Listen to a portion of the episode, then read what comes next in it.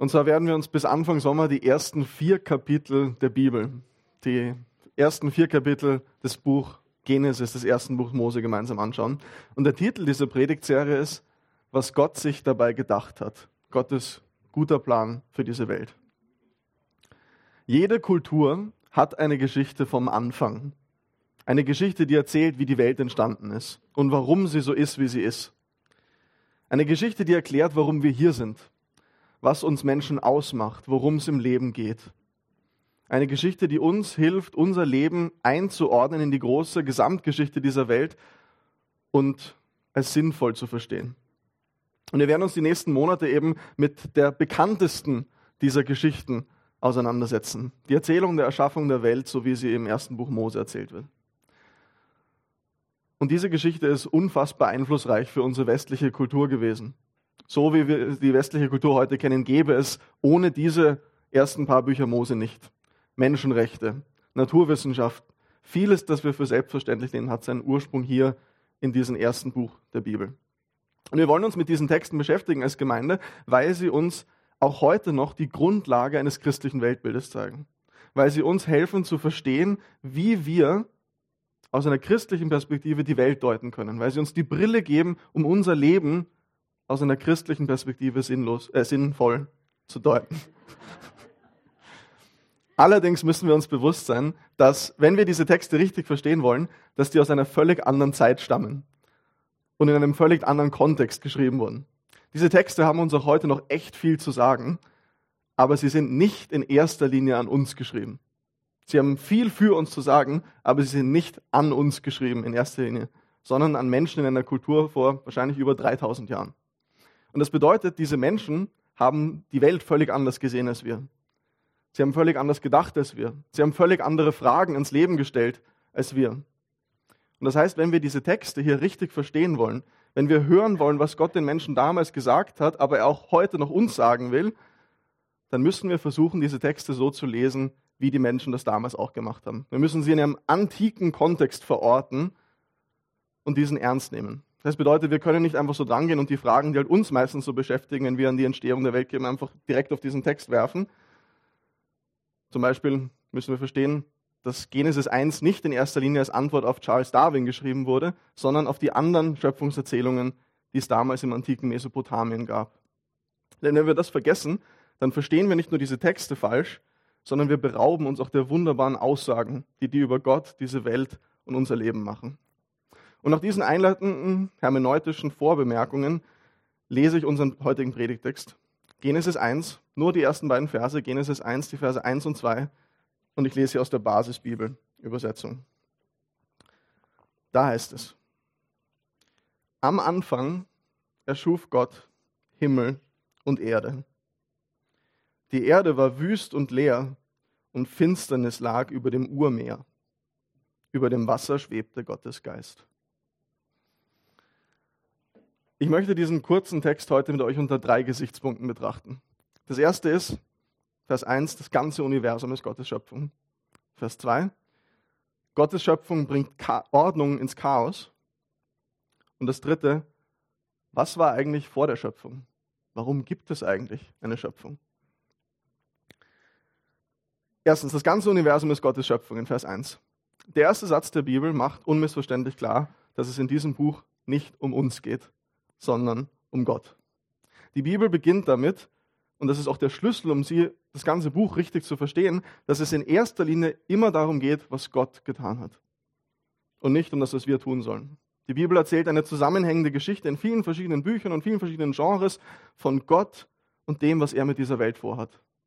Und das ist wichtig von Anfang an zu verstehen, weil es gibt viele Leute, die glauben, dass es in der Bibel vor allem darum geht, was wir tun müssen, was wir tun sollen wie wir in dieser Welt leben sollen. Lebe so und so, tu das und das, mach das und das nicht. Und dann, wenn du das richtig machst, dann kommst du vielleicht in den Himmel, dann gefällt Gott dir, gefällst du Gott. Aber das betrachtet die Story, die die Bibel erzählt, unter dem völlig falschen Blickwinkel. Es geht um Gott. Es geht um das, was er getan hat.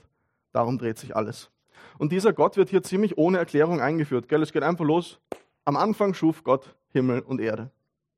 Himmel und Erde stehen hier in diesem Vers für das gesamte Universum, die gesamte Schöpfung. Und dieser Ausdruck Himmel und Erde wiederholt sich dann das nächste Mal in Genesis 2, Vers 1, sodass das erste Kapitel von Genesis, dieser Schöpfungsbericht von diesen sieben, sechs Tagen, eingerahmt wird von einer Überschrift und sozusagen einem Fazit, Himmel und Erde sind durch Gott gemacht. Und Vers 1 hier ist sozusagen die Überschrift und die Zusammenfassung, was dann in diesen sechs Tagen erzählt wird. In Vers 3 beginnt der eigentliche Schöpfungsbericht mit den charakteristischen sechs beziehungsweise dann sieben Schöpfungstagen, mit denen wir uns nächste Woche auseinandersetzen. Vers 1 fasst zusammen, was das ganze erste Kapitel sagen wird. Alles, was ist, ist von Gott geschaffen. Alles, was existiert, hat seinen Ursprung in ihm. Er allein war immer da und alles andere, was existiert, entspringt seinem Wesen und Willen.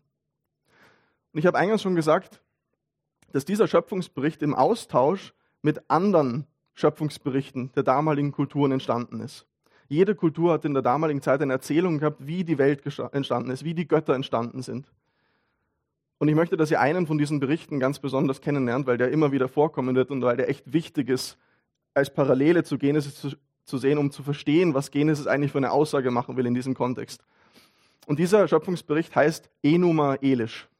Enuma Elish. Das ist der Schöpfungsmythos aus der babylonischen Kultur. Und in diesem Enuma Elish wie in vielen anderen Schöpfungstexten in dieser damaligen Zeit auch, entsteht die Welt aus einem Kampf zwischen den Göttern. Da sind die verschiedenen Götter, die gegeneinander kämpfen, und das werden wir dann in Vers 2 auch noch näher betrachten. Aber wie anders beginnt Genesis 1.1 mit seinem Schöpfungsbericht? Am Anfang erschuf Gott Himmel und Erde. Es gibt keinen Kampf. Es gibt keine Mächte, die gegeneinander streiten, sondern es gibt den ewigen Gott und der erschafft diese Welt. Allein und souverän, einfach weil er kann und einfach weil er will. Und das ist das Fundament des christlichen Glaubens. Es gibt einen souveränen Gott, der über Himmel und Erde regiert, der alles gemacht hat, von dem alles, was existiert, sein Wesen und seine Bestimmung und seinen Sinn erhält. Warum ist das wichtig? Was hat das mit unserem Leben zu tun? Ich habe euch ein Zitat mitgebracht von Jean-Paul Sartre, dem französischen atheistischen Philosoph, der die Bedeutung von der Geschichte, dass Gott diese Welt gemacht hat, sehr pointiert zusammenfasst und formuliert, finde ich.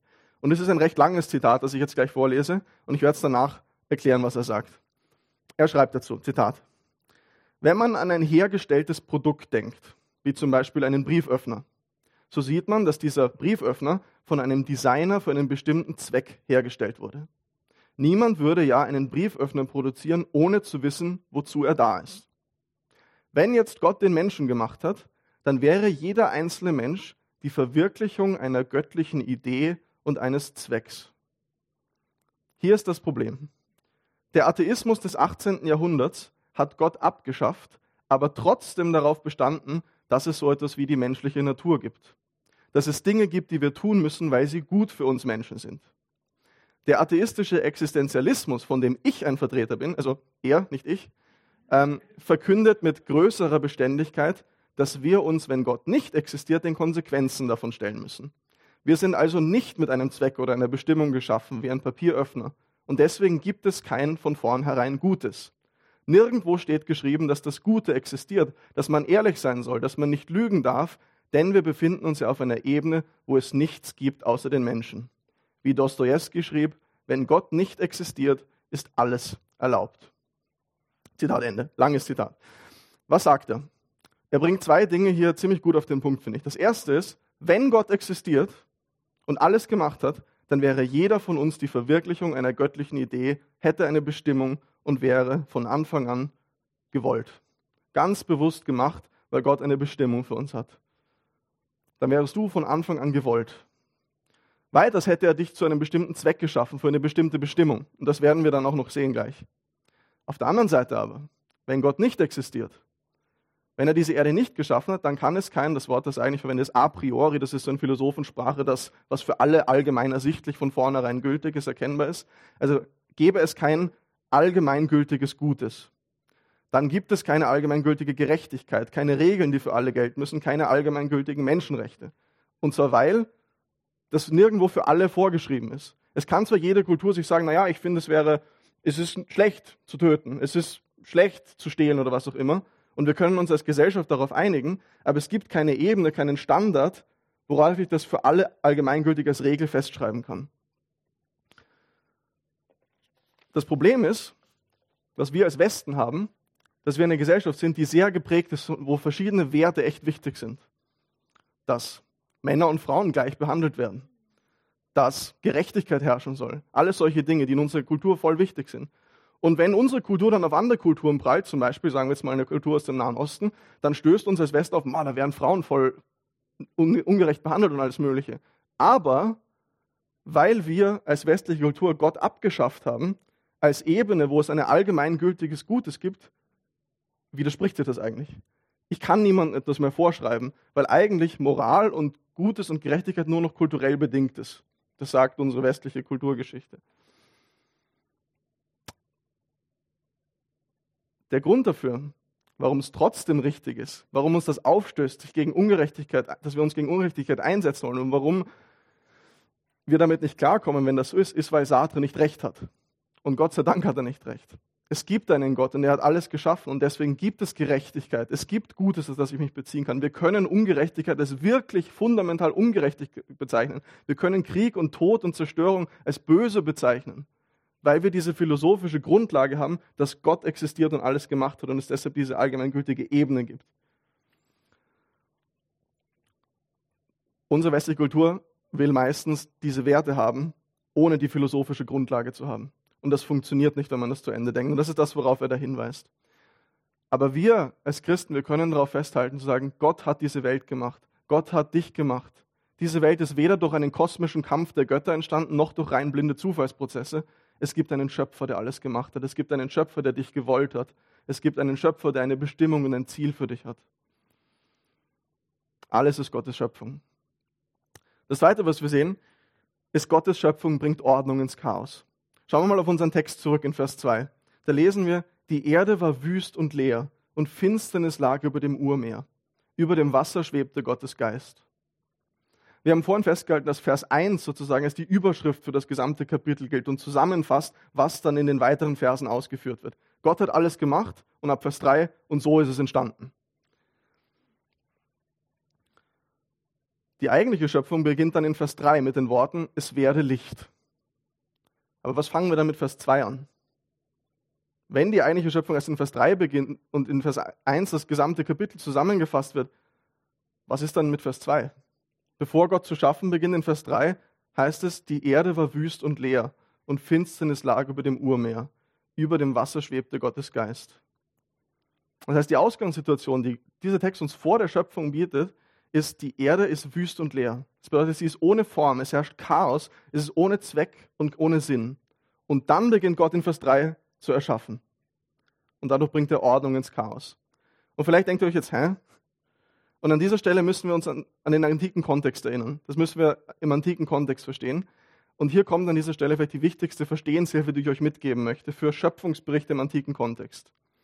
Im damaligen Kontext haben Schöpfungserzählungen nicht erklärt, wie die Welt materiell entstanden ist, sondern warum, wieso und zu welchem Zweck sie gemacht wurde.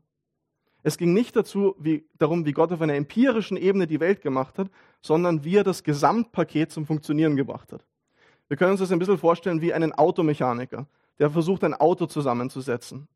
Die Frage ist dann nicht, wie sind die Einzelteile entstanden, wo sind die hergekommen, wie, ist das, wie sind die, äh, aus was für Materialien bestehen die, sondern welche Funktion hat dieses Teil im Gesamtpaket? Und wie bringt, Gott das zum, wie bringt der Mechaniker das zum Laufen? Okay, das wird der Scheibenwischer, das hat diese und diese Funktion. Das wird der Motor, der treibt das Ganze an. Das wird der Auspuff, da kommen die Abgase raus und so weiter. Und deshalb sind auch hier, wenn wir genau lesen in Vers 2, die Materialien für die Schöpfung schon da, bevor Gott mit der Schöpfung beginnt in Vers 3. Die Wüste und leere Erde und das Urmeer sind da. Heißt es dann, der Text behauptet, die Erde wäre ewig, diese Materialien würden existieren in der Ewigkeit. Nein, da ist das Gesamtbild der Bibel ganz klar. Gott hat auch alles materiell geschaffen, was existiert.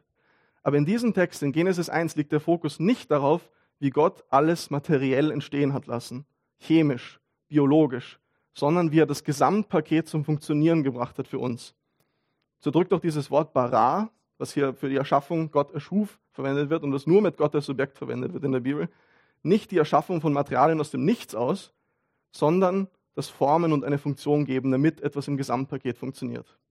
Und es ist ein bisschen schwer für uns zu verstehen, weil wir so daran gewöhnt sind, dass wenn wir nach der Entstehung von Dingen fragen, dass es um ihr, um ihr, um ihr Material geht, um ihr Existieren auf einer materiellen Ebene. Wo kommen die her? Wie sind die entstanden? Aus welchen Stoffen besteht das? Aber wir werden das nächste Woche ganz klar sehen. In dem damaligen antiken Kontext ging es nicht darum, solche Ebenen auf einer naturwissenschaftlichen Ebene zu machen, sondern der kommuniziert auf der Ebene von Funktionen. Wie passt das ins Gesamtpaket? Das Bild ist das eines Künstlers.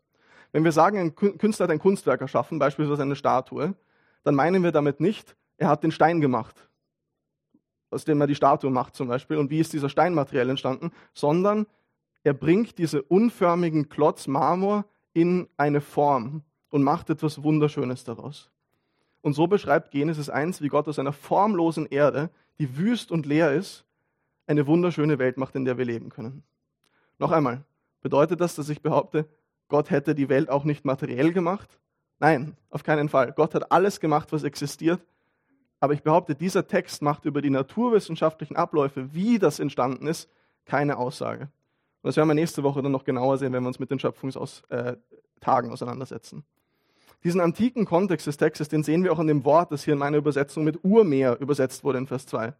Vielleicht steht bei dir Tiefe. Und dieses Urmeer, diese Tiefe, stand genau wie die Finsternis für das Chaos oder die Zerstörung, die die Götter in der damaligen Welt gebändigt haben, bevor sie die Welt gemacht haben.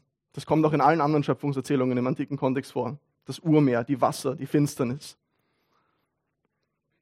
Genesis 1 bedient sich also diesem selben Bild. Chaos, Finsternis, Urmeer. Die stehen am Beginn der Schöpfung und dann werden sie in ihre Schranken verwiesen und eingeordnet. Und das werden wir auch nächste Woche sehen. Gott beginnt dann zu schaffen. Das Erste, was er macht, ist, er trennt Licht und Finsternis. Das Zweite, was er macht, er trennt die Wasser zwischen Wasser oben und Wasser unten. Das Dritte, was er macht, ist, er trennt Land von Wasser. Und er schafft dadurch einen Lebensraum, wo man leben kann. Er schafft Ordnung aus diesem Chaos. Allerdings, und das ist das, was den Lesern damals aufgestoßen wäre, macht Genesis hier, Genesis hier einen Kontrast, einen unmissverständlichen Kontrast. Denn bei Enoma Elish, dieser Schöpfungserzählung aus dem babylonischen Kontext, ist es der Gott Marduk, der die Welt erschafft. Und Marduk bändigt auch das Urmeer.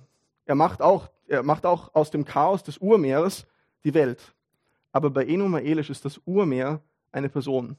Es ist eine Göttin. Es ist die Göttin Tiamat, der Meerdrache, der Leviathan, der vorhin in Psalm 104 vorkam. Und Marduk tötet Tiamat, den Leviathan, und aus der Leiche von Tiamat macht er dann Himmel und Erde. Genesis hingegen nimmt die gleichen Bilder. Aber das Meer ist hier einfach nur das Meer. Es ist nicht Tiamat, die Göttin, die Chaos stiftet, sondern es ist einfach eine Sache, mit der Gott arbeitet. Genauso wie die Finsternis. Das heißt, Genesis macht hier eine radikal andere theologische Aussage als die anderen Schöpfungserzählungen.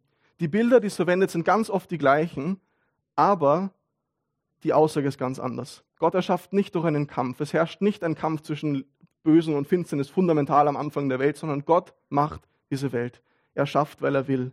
Und das ganze Universum, die ganze Schöpfung findet seine Ordnung in ihm. Ohne ihn funktioniert das System nicht und fällt zusammen. Und ich weiß nicht, wie es dir geht persönlich, aber ich brauche so einen Gott. Einen Gott, der ins Chaos meines Lebens Ordnung bringt bei dem ich wissen kann, bei ihm findet alles seine Bestimmung und findet seinen Zusammenhalt. Er macht aus den Trümmern, aus dem Wüsten und Leeren etwas Wunderschönes. Er, macht, er gibt Halt und Sicherheit. Er bringt Schönheit hinein in das Triste, Licht in Finsternis, Trost in Verlust, Hoffnung in Leid, Sinn in Sinnlosigkeit. Das ist der Gott, den Genesis uns hier vorstellt. Ein Gott, der eine funktionierende Welt macht mit ihm im Zentrum von dem alles abhängt. Und das bedeutet auch, nur in der Beziehung zu diesem Gott kann unser Leben ins rechte Lot kommen.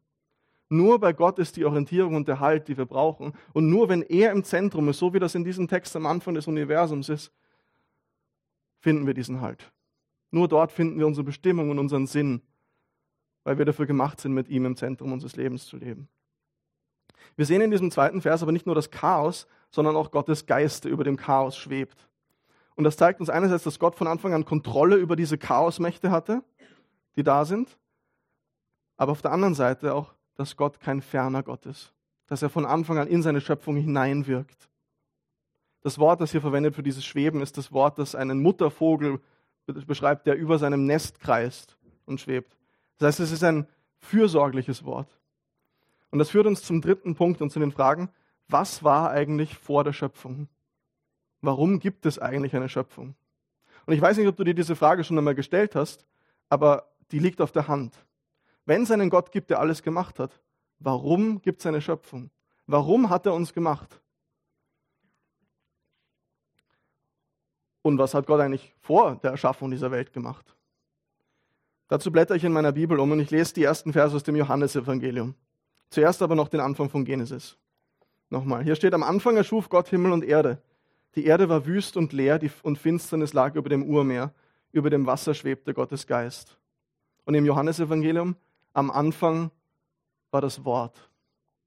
Das Wort war bei Gott und das Wort war Gott. Der, der das Wort ist, war am Anfang bei Gott. Durch ihn ist alles entstanden. Es gibt nichts, was ohne ihn entstanden ist. Es ist wichtig, dass wir versuchen, Texte so zu verstehen, wie die Adressaten sie verstanden haben in ihrem antiken Kontext. Aber manchmal gibt es noch mehr Offenbarung, die uns hilft, Dinge in diesem Text zu sehen, die die damaligen Adressaten, die Israeliten, vielleicht nicht erkennen konnten. Weil wenn wir mit einer christlichen Brille, mit der Brille des Neuen Testaments auf diesen Text schauen, dann sehen wir, dass das Wort, der Sohn Gottes, Jesus, auch dort dabei war. Johannes 1 sagt, Gott schafft durch das Wort. Und es gibt nichts, was nicht durch das Wort entstanden ist. Und wir sehen dann in Vers 3, dass Gott tatsächlich beginnt, durch Worte zu schaffen. Aber nicht nur das, in Vers 2 sehen wir auch, dass Gottes Geist da in der Schöpfung da ist. Das heißt, hier haben wir in Ansätzen das, worauf später dann die Lehre der Dreieinigkeit Gottes formuliert wurde. Das hätten die antiken Leser nicht so verstanden. Aber im Licht des Neuen Testaments, also die antiken Israeliten so nicht verstanden. Aber im Licht des Neuen Testaments drängt sich uns das dann auf. Und ich weiß nicht, was du mit der Dreieinigkeit anfängst, mit der Dreieinigkeit Gottes. Aber vielleicht ist das für dich etwas ziemlich Abstraktes, etwas Philosophisches, was mit dem eigentlichen Leben in dieser Welt nicht sonderlich viel zu tun hat. Aber die Dreieinigkeit verändert an dieser Stelle alles. Und sie hilft uns zu verstehen, warum gibt es eine Schöpfung. Was finden wir über die Personen der Dreieinigkeit heraus, was sie gemacht haben vor der Erschaffung der Welt in der Bibel? Jesus selbst sagt uns in Johannes 17, 24, Vater, du hast mich schon geliebt, bevor die Welt geschaffen wurde. Und diese Liebe, Liebe, drückt sich folgendermaßen aus, im selben Kapitel Johannes 17, Vers 1, der Vater verherrlicht den Sohn und der Sohn verherrlicht den Vater.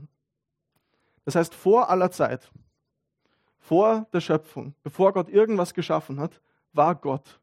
Und es war der dreieinige Gott, Vater, Sohn und Heiliger Geist. Und diese, Leute, diese Personen hatten Liebe zueinander. Es ist eine Liebesbeziehung zwischen Vater, Sohn und Heiligen Geist gewesen. Und das ist essentiell. Denn warum gibt es eine Schöpfung? Jeder Schöpfungsbericht hat das damals erklärt, hat damals im damaligen Kontext Antworten darauf gegeben. Und bei Enuma Elish ist es Marduk, der den Menschen macht, der die Schöpfung macht. Und Marduk macht den Menschen, damit er Sklaven hat. Damit die Götter Diener haben, die nicht mehr, dass sie nicht mehr arbeiten müssen und sich zurücklehnen können und die Menschen sie mit Essen versorgen in ihren Opfern. Das ist die Begründung, die bei Enuma Elish ist. Aber warum macht der Gott der Bibel diese Welt? Liebe, das ist was, was immer nach außen geht. Liebe ist etwas, was zwischen Personen besteht, wo eine Person die andere liebt, etwas, was von der einen Person zur anderen geht. Und deshalb sagt Johannes, Johannes 17,1, der Sohn verherrlicht den Vater und der Vater verherrlicht den Sohn. Jeder den anderen. Liebe bedeutet, sich zu verschenken an den anderen. Und das tun die drei Personen in der göttlichen Dreieinigkeit. Aber aus dieser liebenden Beziehung heraus, in der Leben, Freude, Gemeinschaft, Schönheit und Liebe ist, entsteht diese Schöpfung. Da geht das Wort hinaus aus dieser Liebesbeziehung Gottes in der Liebe und macht diese Schöpfung. Weil dieses Leben aus dieser Liebesbeziehung der Dreieinigkeit überfließt und Gott diese Liebe und dieses Leben teilen will. In Johannes 17, 26 sagt Jesus, ich habe ihnen deinen Namen bekannt gemacht und werde ihn bekannt machen, damit die Liebe, mit der du mich geliebt hast vor der Erschaffung der Welt in ihnen ist. Weil Gott noch mehr Personen in diese Liebesbeziehung hineinnehmen will. Weil er sich verschenken will an seine Schöpfung. Wie anders ist das? Enuma Elish. Gott schafft die Welt im Kampf mit anderen Göttern und er schafft sich die Menschen, damit er Sklaven hat. Und Genesis es gibt einen souveränen Gott, der von Ewigkeit existiert und es ist eine Liebesbeziehung und aus dieser Liebe macht Gott diese Schöpfung, um das Leben und seine Liebe mit ihr zu teilen. Deshalb ist die Dreieinigkeit so wichtig. Denn Liebe kann nur zwischen verschiedenen Personen existieren. wenn Liebe Teil des Wesens Gottes sein soll, von Ewigkeit, dann braucht es Beziehung. Was meine ich damit? Schauen wir uns zum Beispiel einen anderen Gott an, Allah, den Gott des Islams. Er ist ein Einzelner. Er ist auch in Ewigkeit. Und er macht diese Welt aus seiner Allmacht heraus. Aber er kann nicht in seinem Wesen nach Liebe sein. Er wird zwar Liebe genannt, liebevoll genannt, aber das ist ein Paradox in sich, denn wenn er einzeln ist, Liebe kann nur existieren zwischen verschiedenen Personen, weil Liebe bedeutet, sich an einen anderen zu verschenken. Jetzt sagt man dann, na gut, aber er liebt ja seine Schöpfung. Aber wenn sozusagen er seine Schöpfung liebt, dass er das braucht, die Schöpfung, damit er in seinem Wesen nach Liebe ist, dann baut er in seinem Wesen auf diese Beziehung mit der Schöpfung auf. Und dann kann das nicht sein, weil dann ist er davon abhängig. Das heißt, Liebe, dass Gott in seinem Wesen nach Liebe ist, dass Liebe im Wesen Gottes ist, geht nur in einem dreieinigen Gott, in einem Gott, der Beziehung hat, der in Ewigkeit schon diese Liebe untereinander hatte. Und diese Liebe möchte Gott mit uns teilen. Da möchte er dich hineinnehmen. Jetzt fragt man sich vielleicht, hey, warum ist diese Welt dann eigentlich nicht mehr so, wie sie ist? Wie wir es dann in Genesis 1 lesen in den weiteren Versen. Schön geordnet, ohne Zerstörung und Chaos. Und das sehen wir dann in der weiteren Geschichte, weil wir Menschen, das werden wir am Beispiel von Adam und Eva sehen, diese Liebesbeziehung abgelehnt haben. Weil wir Gott nicht als Zentrum der Ordnung und das Zentrum des Universums ausgehalten haben, weil wir ihm nicht geglaubt haben, dass er es gut mit uns meint. Weil wir ihm misstraut haben, glaubt haben, er hält, enthält uns was. Und wir konnten nicht mehr falsch liegen, wir können nicht mehr falsch liegen. Gott schafft Ordnung ins Chaos, das haben wir gesehen. Gott als Zentrum des Universums schafft Ordnung ins Chaos, hält diese Welt zusammen. Aber was passiert, wenn wir uns statt Gott ins Zentrum stellen? Dann kommt das Chaos zurück. Gott schafft in seiner Selbstlosigkeit Ordnung und wir in unserer Selbstsüchtigkeit, die uns ins Zentrum stellen und Gott aus dem Zentrum vertreiben, bringen das Chaos zurück. Und das Ganze geht aus dem Lot. Und wir stehen dann in einer Welt von Zerstörung und Hass und Angst und Krieg nach tausenden Jahren und schaffen es nicht, da rauszukommen, weil wir in unserer Selbstsüchtigkeit gefangen sind und jeden Tag wieder Chaos verursachen in dieser Welt. Und doch sagt die Bibel, dass Gott uns so sehr liebt, dass er selbst dann uns in diese Liebesbeziehung mit hineinnehmen will. So wie bei der Erschaffung der Welt das Wort Gottes aus Liebe ausgeht, um diese Welt zu schaffen, kommt er in diese Welt hinein.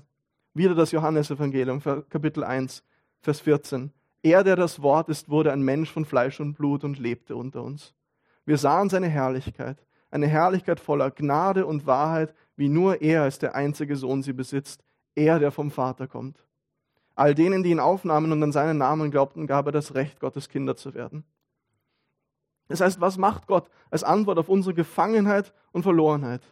In seiner Liebe und Selbstlosigkeit kommt er in diese Schöpfung hinein, das ewige Wort, das alles gemacht hat, und er stirbt am Kreuz. Er trägt dort die Konsequenzen unserer Sünde die Folgen der Zerstörung und des Chaos, das wir in diese Welt bringen. Und das sehen wir auch daran, dass es bei seiner Kreuzigung finster wird. Finsternis. Die Chaos, der Chaosbrief, der uns hier in Kapitel 2 begegnet, weil alle Folgen dieses Chaos, das wir hineinbringen, auf Jesus geladen werden. Damit wir wieder Gemeinschaft mit ihm haben können. Das heißt, warum gibt es eine Schöpfung? Warum hat Gott uns gemacht? weil der dreieinige Gott diese Schöpfung und uns in die Liebesbeziehung hineinnehmen will, in der die drei Personen der Dreieinigkeit sich seit Ewigkeit aneinander verschenken. Hier ist Leben. Hier ist Freiheit. Hier ist Freude. Hier ist die Grundlage, wie diese Schöpfung funktioniert. Wenn wir alle so leben würden und uns aneinander verschenken, dann wäre die Erde das Paradies auf Erden. Und ich habe zu Eingangs gesagt, die Bibel ist eine Geschichte, die erzählt, was Gott gemacht hat. Nicht, was wir tun müssen. Und es ist die Geschichte des Gottes, der dich so sehr liebt, dass er dich gemacht hat, um Gemeinschaft mit dir zu haben. Der, sich, der dich so sehr liebt, dass als du und wir alle diese Gemeinschaft zerbrochen haben, in die Welt hineinkommt, um dich zu suchen, weil er sein Leben mit dir teilen will. Ein Theologe schreibt dazu, dieser Gott ist das völlige Gegenteil von gierig, hungrig, selbstsüchtig und leer. Durch sein sich selbst geben schüttet er völlig natürlich Leben und Güte aus. Er ist deshalb die Quelle allen Gutens. Und das bedeutet, er ist nicht ein Gott, der Menschen zu sich ruft, um damit weg von Freude an guten Dingen. Gute und ultimatives, Güte und ultimatives Glück sind bei ihm zu finden, nicht abseits von ihm. Wahres Leben findest du nur in der Beziehung zu diesem Gott. Und wir alle als Christen, die in dieser Liebesbeziehung leben und damit hineingenommen sind von Gott, sind aufgerufen, so zu leben, unser Selbst hinzugeben für andere. Denn dafür wurden wir gemacht. Und wenn wir so leben, in selbstaufopfernder Liebe für andere, die herauskommt aus der Liebe, die Gott selbst zu dir hat, dann findest du das wahre Leben und die Bestimmung, für die Gott dich gemacht hat. Amen.